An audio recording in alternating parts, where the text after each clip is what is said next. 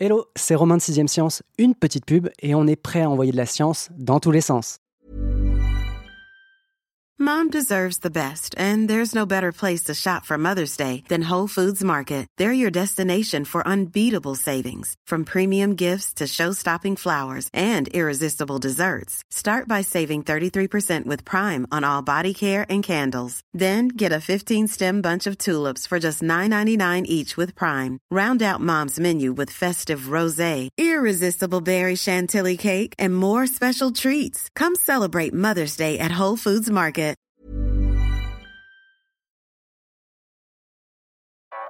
Vous écoutez 6ème Science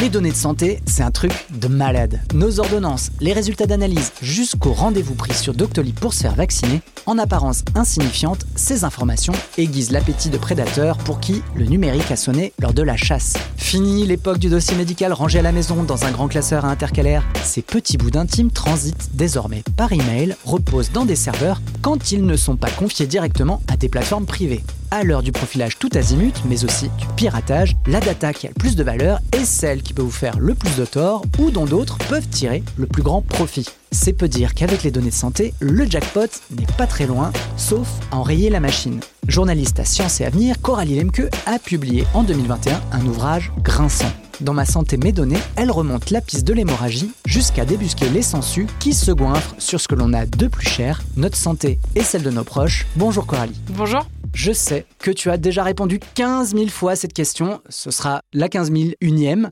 Qu'appelle-t-on une donnée de santé? Alors une donnée de santé, c'est extrêmement vaste. Ça peut être aussi bien euh, la correction de tes lunettes, la prise de sang que je suis allée faire ce matin euh, au laboratoire d'analyse médicale, une date d'entrée à l'hôpital. C'est extrêmement varié. Ça peut être euh, sur tout type de support. Et malgré nous, on va en parler ensemble, on en sème partout. Elles sont très diversifiées, elles se trouvent à tout un tas d'endroits différents dans nos vies et malgré nous, elles nous échappent. On en sème beaucoup aujourd'hui, mais on en sème beaucoup plus qu'avant en fait. Oui, avec la numérisation euh, de la médecine et puis de l'hôpital en général, les données de santé euh, ont explosé en France mais aussi à travers le monde. C'est entre 2013 et 2020, le nombre de données de santé a été multiplié par 15 et ça a vocation à aller euh, toujours de plus en plus vite. Là avec la crise du Covid, c'est des choses qui s'accélèrent donc il y en a de plus en plus et ça va aller croissant dans les années qui viennent. Ces données de santé ne sont pas des données comme les autres. J'imagine qu'elles sont protégées. Est-ce qu'il y a un cadre législatif qui les encadre? Oui, en France déjà on a la CNIL qui chapeaute tout ça et en Europe il y a le règlement général sur la protection des données, le fameux RGPD, qui stipule que on ne peut pas traiter nos données de santé euh, sans notre accord. Nos données de santé ce sont des données sensibles, des données personnelles au même titre que euh, une origine euh, raciale, des opinions politiques, des informations biométriques donc elles sont très très protégées. Et pour qu'elles soient recueillies, il faut notre accord explicite. Il faut qu'on dise oui, je suis d'accord pour que mes données soient recueillies.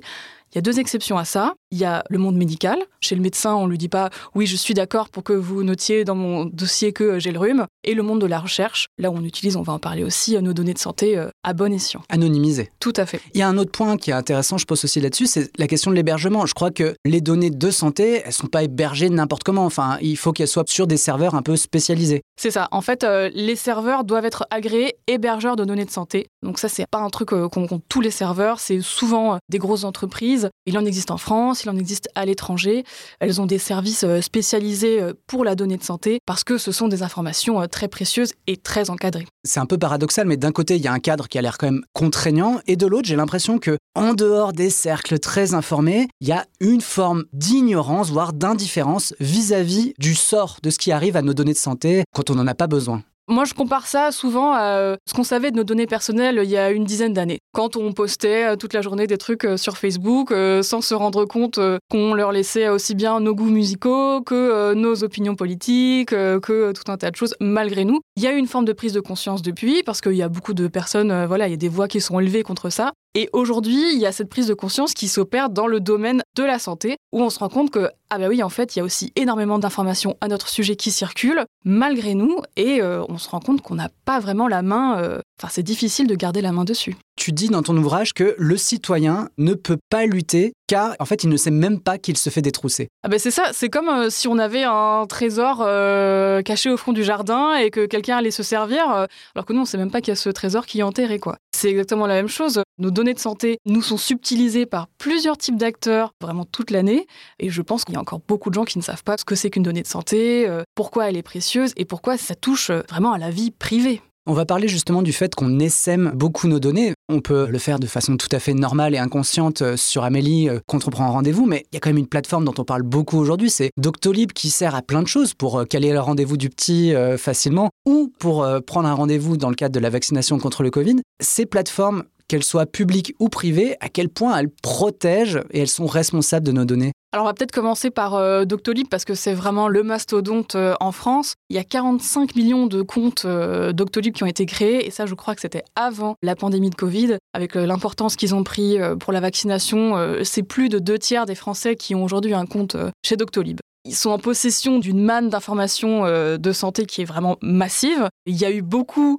de problèmes euh, de sécurité. Hein. Il y a eu des articles qui sont sortis avec des témoignages d'anciens salariés qui parlaient de clés USB qui s'échangeaient avec les données de santé euh, sans la moindre sécurité dessus. Depuis, Doctolib s'est quand même ressaisi. Il y a beaucoup d'efforts qui ont été faits. Maintenant, tout est chiffré, par exemple. Donc, c'est beaucoup plus difficile de pirater, par exemple, ces données. Mais c'est vrai qu'à un moment, il y a eu des dérives qui ont été dénoncées, oui.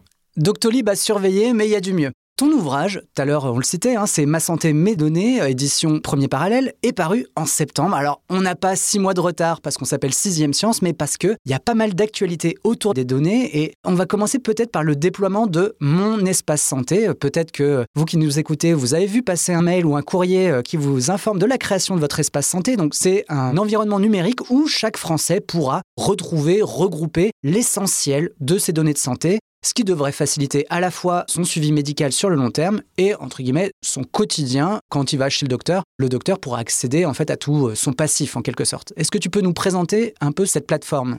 Oui, c'est ça. En fait, cette plateforme, il y a vraiment deux axes. Le premier, c'est euh, le stockage, donc euh, mettre tous les documents qui sont relatifs à notre santé, toutes les imageries médicales pour un bon suivi, les comptes rendus d'entrée et de sortie à l'hôpital, ça peut être des examens sanguins. Le but, c'est que vraiment tout soit stocké au même endroit pour que les médecins y aient accès, euh, que le suivi soit plus facile euh, du patient, qu'on n'ait plus euh, à l'ancienne à venir au cabinet avec, comme tu disais en introduction, le dossier sous le bras, ce qu'on fait plus du tout. Donc il y a effectivement cet axe-là. Et l'autre, c'est censé être une sorte de messagerie avec les soignants messagerie sécurisée sur laquelle on pourrait échanger sur sa santé, normalement dans un cadre plus sécuritaire que par Gmail quand on envoie en pièce jointe sa fracture du péroné et qu'on demande au docteur voilà ce qu'il faut faire. C'est comme ça que ça a été présenté par le gouvernement en tout cas. Moi je vois tout à fait l'intérêt hein, d'avoir un peu l'historique parce qu'aujourd'hui moi si tu me demandes contre quoi je suis vacciné, je n'en ai absolument aucune idée. Il y a un vrai intérêt là-dessus.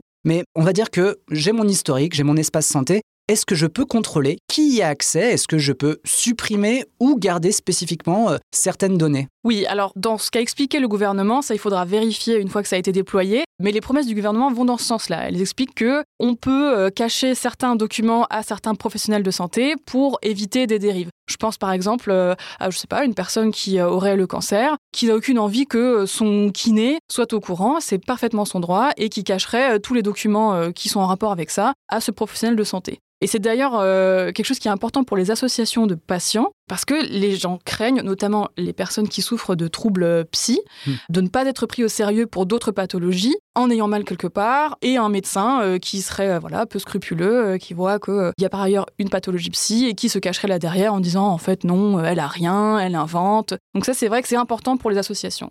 Et quel problème potentiel Alors là tu soulevais le fait qu'un professionnel de santé ait accès à certaines infos à l'encontre quasiment du patient. Quels autres problèmes peut poser cette plateforme aux infos hautement intimes. C'est toujours le même problème de mettre euh, tous ces œufs dans le même panier. Hmm. Mettre toutes ces informations médicales au même endroit, ça pose quand même le problème d'être piraté. Là, de ce côté, je n'ai pas vu de garantie ou d'explication de la part du gouvernement. D'un point de vue euh, de la sécurité, qu'est-ce qui va être mis en place? Est-ce que les informations vont être euh, chiffrées? Qui a accès? Comment? Quelle plateforme? Voilà. Donc ça, pour l'instant, on n'a pas de billes là-dessus et c'est quand même ça le problème principal. L'hébergeur qui a été choisi donc est évidemment agréé hébergeur de données de santé. C'est un acteur français, qui est tout à fait sous la coupe du RGPD. Donc ça, voilà, de ce côté-là, il n'y a aucun problème. Mais c'est vrai que le piratage informatique reste une donnée importante. Autre plateforme à laquelle le commun des mortels n'aura pas accès, puisqu'elle a été développée à des fins de recherche, c'est le Health Data Hub, lancé en 2019. Ce gros entrepôt doit agréger l'ensemble des données de santé de la population française, mais, et il y a un gros mais, l'hébergement de ces données a été confié à un certain Microsoft, un géant américain qu'on ne présente plus. Le gouvernement a promis de rapatrier tout ça en Europe, mais on ne sait pas encore auprès de qui.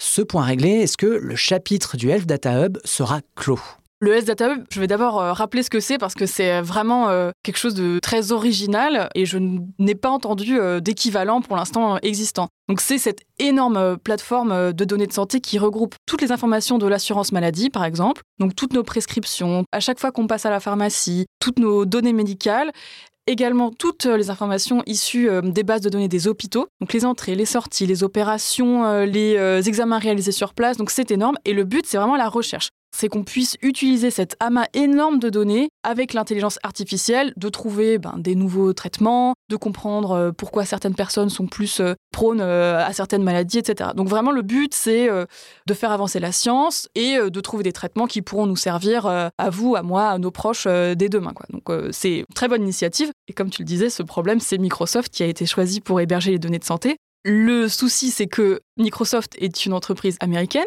qui répondait donc des lois américaines et ces lois stipulent que les données, même dans les pays euh, étrangers, peuvent être rapatriées aux États-Unis. Donc euh, on aurait pu, euh, toi et moi, voilà, perdre nos données de santé ou en tout cas qu'elles soient transmises aux États-Unis tout à fait légalement. Alors, je pense que effectivement, le choix d'un acteur européen ou français à voir après en fait l'élection présidentielle parce que pour l'instant c'est complètement euh, mis à l'arrêt. Ça serait vraiment ce qui peut arriver de mieux à cette plateforme parce qu'elle a une super vocation.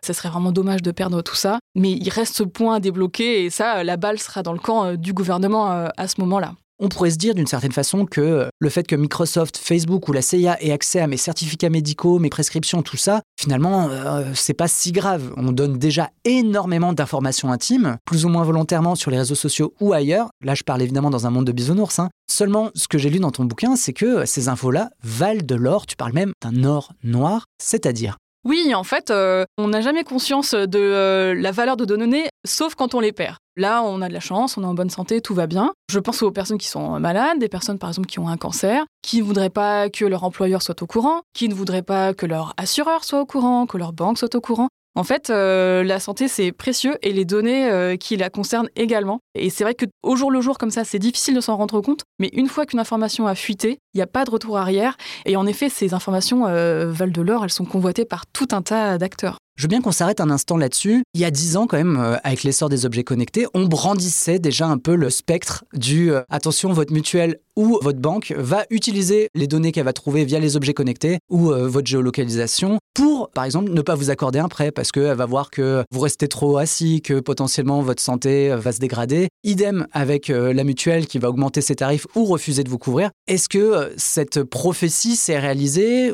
Enfin, on en est où aujourd'hui?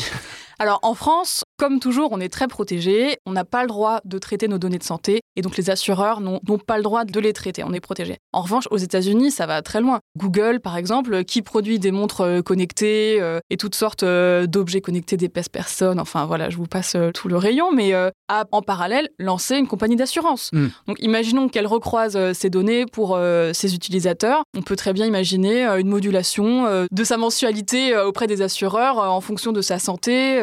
Donc ça, c'est quelque chose à laquelle il faut faire vraiment attention. Et alors, ces données de santé issues des objets connectés, on a souvent tendance à dire que bon, c'est pas grand chose. C'est quoi un nombre de pas par jour? Euh, C'est quoi euh, une fréquence cardiaque comme ça prise euh, sans contexte? En France, elles ne sont pas considérées comme des données de santé à proprement parler, mais elles peuvent être croisées. Imaginons que on sait que je fais 2000 pas par jour en moyenne. Bon, c'est pas beaucoup, mais ça veut pas dire grand-chose. Si on sait par ailleurs que j'ai un taux de sucre dans le sang qui est assez élevé, et que je marche pas beaucoup, on peut se dire ah tiens, elle est à risque de maladie cardiovasculaire. Mm. Peut-être qu'elle est en train de développer euh, un diabète. Et en fait, ça en dit beaucoup sur notre santé. Et ça, ça peut quand même servir tout un tas d'acteurs euh, pas forcément bien intentionnés. Donc c'est en recoupant finalement ces données qu'on crée cette sorte d'or noir dont tu parlais tout à l'heure. Absolument. On va évoquer trois grandes menaces, au moins, hein, qui pèsent sur nos données de santé. En premier, c'est évidemment les GAFAM, qui ont un appétit qui est assez particulier pour nos données de santé, puisque leur boulot, c'est d'avaler de la donnée personnelle pour proposer un service gratuitement généralement ou la publicité ciblée. En l'occurrence, quel est leur intérêt euh, sur la donnée de santé? Alors, les GAFAM, par définition, euh, le médical, euh, la santé, c'est pas du tout leur cœur de métier. Eux, ce qu'ils savent faire, c'est des algorithmes, c'est euh, l'IA, etc. C'est mouliner tout un tas de grosses données. D'intérêt, en quelque sorte, souvent. Exactement. Donc, eux, leur but, c'est de s'allier à des projets de recherche pour montrer vraiment que là-dedans, ils ont un rôle à jouer. Et ça marche plutôt pas mal. En 2020, par exemple, Google s'était allié à Stanford et Cambridge sur un projet de mammographie. Donc, c'est un algorithme qui avait été créé, nourri avec 29 000 mammographies. Et à la fin, cet algo était capable de mieux repérer des lésions cancéreuses que euh, les professionnels de santé. Il n'a pas vocation à remplacer les médecins, mais c'est un super outil pour les oncologues, pour bien suivre les femmes qui ont éventuellement un cancer. Il y avait moins de faux positifs et moins de faux négatifs, donc moins de personnes euh, diagnostiquées euh, positives à tort et moins de personnes chez qui on a raté euh, mmh. le. Qui passe entre les mailles du filet. Exactement. Donc là, vraiment, pour Google, c'est super et ça montre sa force de frappe. Le problème, c'est que toutes les recherches ne sont pas menées avec autant de déontologie et il y a eu pas mal de levées de boucliers. Il y a eu des projets entre Google et l'Université de Chicago où les données n'étaient pas du tout anonymisées il restait les cachets euh, de l'hôpital encore sur les dossiers, les dates d'entrée et de sortie. Donc en recroisant les informations, on pouvait retrouver qui avait été suivi. Hmm. Enfin, ça n'allait pas du tout. Et de toute façon, en fait, euh, les données médicales, qui sont des données hautement personnelles, contribuent à la création de profils, finalement. C'est ça, hein, une sorte de double euh, de données de chaque individu que les GAFAM construisent. Ah ben c'est ça. Du coup, le risque, c'est que euh, Google ait accès euh, à notre agenda, euh, à nos contacts, mais aussi à nos dossiers médicaux et que vraiment, il y a un profil complet sur notre personne et en ça, une grosse perte de confidentialité de vie privée. Seconde menace, et pas des moindres, les pirates informatiques, tu évoquais déjà un petit peu ce sujet, des hackers qui ont fait pour certains leur gagne-pain du vol de données ou du blocage de services tant que la rançon n'a pas été euh, versée. Les infrastructures françaises, et on évoquait tout à l'heure la plateforme euh, Mon Espace Santé, est-ce que les hôpitaux, les cliniques ou même euh, les médecins généralistes sont protégés face à ces menaces? Ah bah très mal, très mal parce que euh, le budget alloué à la cybersécurité ou à la sécurité informatique, on va dire de manière générale dans les hôpitaux ou dans les structures de santé est très très faible parce que de toute manière c'est un secteur dans lequel euh, il manque cruellement de l'argent donc c'est pas vers ces postes-là de dépenses qu'on va dès le départ. Sauf que les structures de santé, que ce soit des gros réseaux d'hôpitaux, ça peut être la PHP, comme euh, des plus petits réseaux de je de laboratoires médicaux à travers la France, peuvent être une cible euh, de choix pour euh, les cybercriminels. Surtout avec les pandémies, en fait, entre février et mars 2020, il y a eu plus 475% d'attaques. C'est énorme. En un mois, ça a bondi et on le voit même euh, à l'échelle de la France. En 2019, il y a eu 54 attaques. En 2020, 192. Hmm. Donc ça a absolument explosé et les cybercriminels ne s'y trompent pas parce qu'ils savent que voilà, il y a des failles qu'on peut exploiter et, les dossiers euh, médicaux se revendent par ailleurs très bien sur le dark web. Pour eux, c'est tout bénef. Avant de parler de la revente, je voudrais qu'on s'arrête sur la question de la rançon. Tu ouvres ton livre avec un exemple qui est assez important, c'est celui de, je crois, un jeune étudiant finnois qui n'a rien de particulier si ce n'est qu'il s'est confié à son psy, mais il va se passer quelque chose. Oui, en fait, euh, le psy, à la fin de chaque euh, séance, notait dans un logiciel ce qui s'était dit. C'était des informations très intimes, ça peut euh, toucher au suicide, ça peut euh, toucher à des abus de la part des parents, enfin vraiment euh, des choses très confidentielles. Et sauf que cet établissement faisait partie d'un consortium de cliniques qui a été visé par des cybercriminels. Et quasiment tous les patients qui étaient pris en charge là-bas ont reçu une demande de rançon sous peine de voir ces informations rendues publiques, extrêmement personnelles et intimes. Et donc là, on est toujours face à ce choix, que faut-il faire, payer ou non, quel prix on veut donner à sa vie privée, et ça, ça se multiplie énormément. Et est-ce qu'il y a une politique française qui dit euh, on négocie pas avec euh, les rançonneurs? Oui, l'ANSI, qui est le gendarme euh, du numérique dans ce domaine, sa politique à lui, c'est de dire il ne faut pas payer les rançons parce qu'en fait, ça alimente ce système. Si on paye les rançons, bah, ça donne de l'argent aux cybercriminels, ça les encourage à continuer, etc., et de bloquer cette chaîne. Le problème, c'est que quand on est face au fait accompli, c'est très difficile de dire non et on a envie évidemment de sauver ces informations, même s'il n'y a pas la garantie que les informations soient sauvées. Ça, ça dépend du bon vouloir du cybercriminel. Entre la réalité et la théorie, il y a tout un monde et ça, ils le savent très bien à l'ANSI. Tu disais qu'il peut y avoir des demandes de rançon, mais aussi que ces données, une fois qu'elles ont été prises, que ce soit déclarées ou pas aux pauvres victimes, elles soient revendues. Je vois mal le commerce finalement de données de santé, il a lieu où et à quelle fin? Alors ça se vend très très bien et ça se vend sur le dark web. Il y a vraiment des lots de données de santé qui sont proposés à des prix, à des acheteurs, des vendeurs, des réseaux spécialisés sur le dark web. Alors les revendeurs, c'est bien sûr les cybercriminels qui ont mis la main sur tout un lot de données de santé. Ils vont pas cibler Coralie, Lemke et revendre spécialement euh, ce dossier de santé sur le web parce que personne s'y intéresse. Oui, à moins que ce soit ou des millions. voilà, faut que ce soit quelqu'un de très intéressant. Euh, Si c'est Emmanuel Macron, oui. Si c'est euh, toi ou moi, non. Mais euh, il faut que ce soit vraiment des milliers de dossiers, voilà, comme tu dis, agrégés. Et de l'autre côté, il y a des gens qui achètent. Ça peut être des gouvernements, par exemple. Ça, on sait qu'il y a des gouvernements ennemis qui veulent en savoir plus euh, sur la situation sanitaire euh, d'un pays. Est-ce que euh, mon pays ennemi, bon, j'en sais rien, est bien couvert pour le Covid, des choses comme ça. Ça peut aussi être des entreprises, des laboratoires pharmaceutiques ou des startups pour qui ces informations sont stratégiques. De savoir peut-être, ah bah tiens, dans le sud-ouest de la France, c'est plutôt mon concurrent qui est prescrit et là, moi, je perds des parts de marché. Et alors, dans le, cadre de la crise du Covid, les laboratoires pharmaceutiques et euh, la mise au point des vaccins, euh, ça, c'est des informations euh, hautement demandées. Tu as un peu abordé ce sujet. La troisième menace qu'on voulait évoquer, c'est celle des gouvernements étrangers, alors qui sont pas directement intéressés par le fait que Coralie Lemke se brosse trois fois les dents par jour, mais qui justement peuvent être intéressés par des blocs ou des lots de dossiers, des millions de dossiers en l'occurrence. Ouais, c'est ça. C'est pour eux un avantage stratégique bah, de connaître l'état de santé, par exemple dans un pays ennemi, euh, ou la couverture vaccinale. Enfin voilà, c'est quand même des informations euh, qui sont très importantes. Ça peut aussi être des informations qui concernent euh, des pays plus fermés, sur lesquels on a moins d'informations sur ce qui se passe à l'intérieur. Voilà, c'est des données très intéressantes et qui n'ont pas de mal à être euh, revendues sur le dark web. On parle aujourd'hui beaucoup du Web 3.0. Alors, on va pas évoquer le sujet des NFT, là, on va plutôt parler de la décentralisation des services. C'est un domaine qui s'intéresse et qui touche beaucoup, on va dire, les banques et les assurances, puisque là, certains des partisans du Web 3.0 estiment que nous devons garder possession de nos données intimes dans un coffre-fort crypté qu'on appelle aussi un wallet et que nous seuls devons en détenir la clé, alors ça peut être une clé physique, hein, afin d'en autoriser l'accès exclusivement aux professionnels de santé qu'on a validés, ou lorsqu'on va voir son médecin, ou lorsqu'on se rend à l'hôpital, ou même si jamais Amélie euh, désire euh, accéder à certaines infos, depuis notre site, nous on branche la clé et on dit bah voilà, je te laisse accéder à mon dossier médical, mais je garde en quelque sorte la propriété et la main dessus. Qu'est-ce que tu penses de cette idée que finalement euh, il faut que euh, l'utilisateur ait le contrôle sur la base de données euh, qui détient un peu sa vie intime? Alors sur le fond, pourquoi pas? Je vois très bien où ils veulent en venir et je vois très bien les avantages que ça peut avoir voilà, au sujet de la confidentialité de nos données. Les deux problèmes que j'y vois, c'est d'abord rien que l'usage de la tech, quand on voit le nombre de personnes qui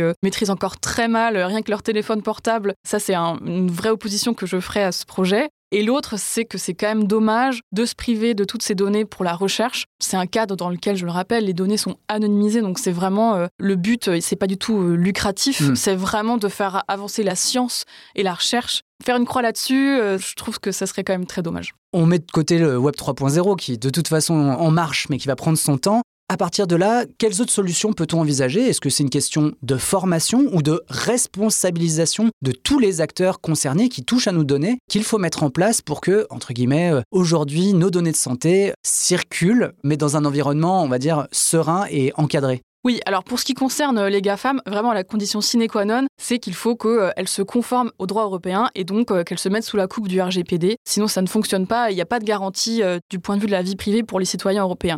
Si eux-mêmes étaient euh, au courant déjà de ce que sont que les données de santé, de comment elles sont utilisées, je pense que si- voilà, ce serait une vraie avancée également de comprendre à quoi ça sert. Je pense que peu de nos concitoyens savent ce que c'est que le Health Data Hub, euh, comprennent à quoi euh, il a vocation. Les projets qui sont validés pour le moment, c'est vraiment des choses qui pourraient nous servir très vite. C'est mieux prendre en charge des types de cancers, les sarcomes qui sont plus rares, comprendre euh, pourquoi certains patients qui portent des pacemakers euh, font des crises cardiaques. Donc vraiment, c'est des choses euh, très concrètes.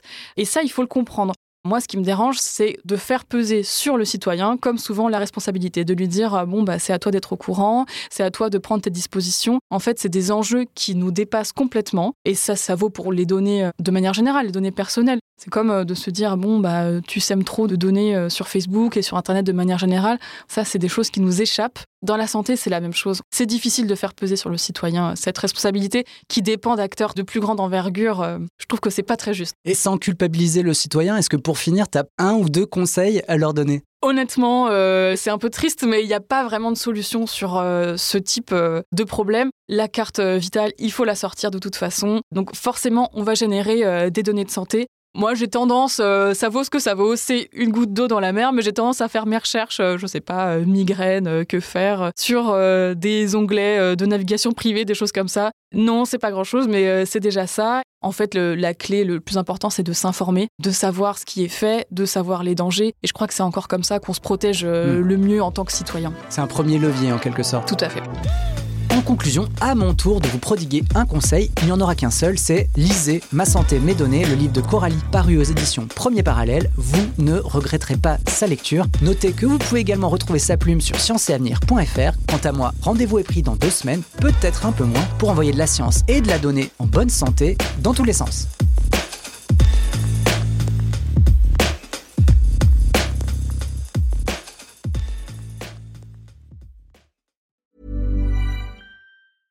Want flexibility? Take yoga. Want flexibility with your health insurance? Check out United Healthcare Insurance Plans. Underwritten by Golden Rule Insurance Company, they offer flexible, budget friendly medical, dental, and vision coverage that may be right for you. More at uh1.com. Even when we're on a budget, we still deserve nice things. Quince is a place to scoop up stunning high end goods for 50 to 80% less than similar brands. They have buttery soft cashmere sweaters starting at $50 luxurious Italian leather bags, and so much more. Plus, Quince only works with factories that use safe, ethical, and responsible manufacturing.